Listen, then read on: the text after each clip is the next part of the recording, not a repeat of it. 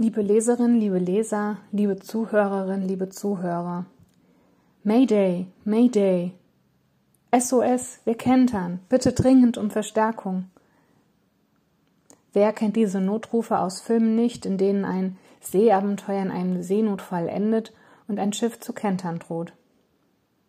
Bei dem Begriff Mayday ist man sich mittlerweile sicher, dass es nichts mit dem englischen Maitag zu tun hat, sondern aus dem Französischen zurückgeführt wird und etwa so viel bedeutet wie Kommt mir helfen. Die Abkürzung SOS kommt aus der Schifffahrt. Auf den Weltmeeren lag früher ein Sprachgewirr vor. Dieses wurde durch das allgemeingültige Morsealphabet entflechtet. Als Notruf wurde die Buchstabenvorlage SOS gesendet. Später interpretierte man die drei Buchstaben als Abkürzung für Save Our Souls, also rette unsere Seelen. Die Hilferufe in unserem heutigen Evangelium klingen ganz anders. Dort geht es auch stürmisch zu. Da wird von einer Panik gesprochen. Die Jünger Jesu haben panische Angst, dass sie kentern werden. Meister, kümmert es dich nicht, dass wir zugrunde gehen? sagen die Jünger zu ihm. Klingt ja beinahe wie ein Vorwurf.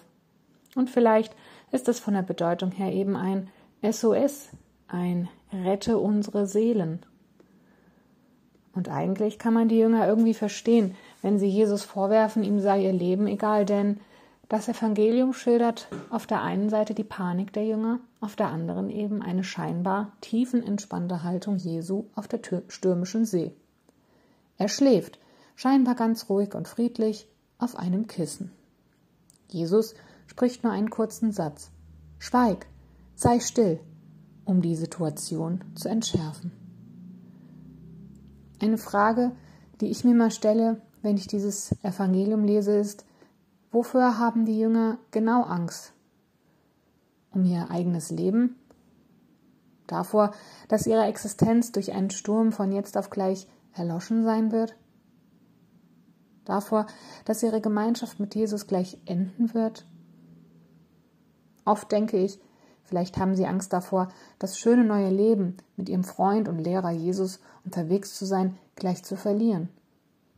Vielleicht spricht da die Sehnsucht nach diesem Leben mit Jesus aus ihnen.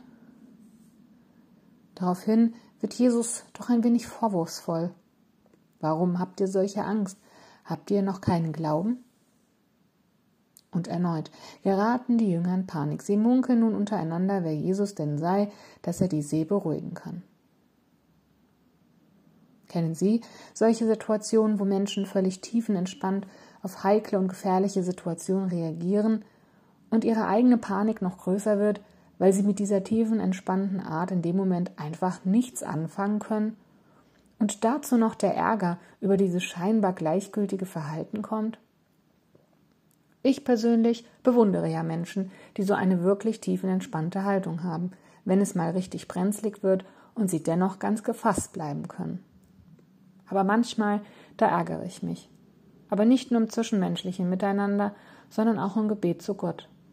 Manchmal, wenn einem das Leben den Boden unter den Füßen wegzieht und man von innerer Unruhe heimgesucht wird, da frage ich mich im Gebet zu Gott manchmal, schläfst du, sag mal, wo bist du? Man wird oft vorwurfsvoll, kann einfach nicht verstehen, wo Gott ist. Seine Abwesenheit, sein Schlafen ist unverständlich und kann einen schon wütend machen ähnlich wie die Jünger auf dem Boot, das zu kentern droht. Ihre Panik vor dem Sturm wird durch den Ärger über das Nichtstun verstärkt. Und Jesu Worte?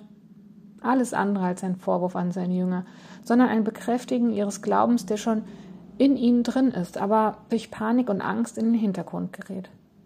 In den Momenten des Lebens, wo wir glauben, zugrunde zu gehen, kann der Glaube wachsen.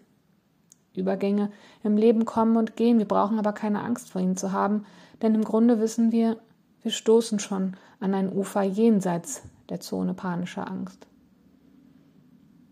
Die Furcht am Ende des Evangeliums?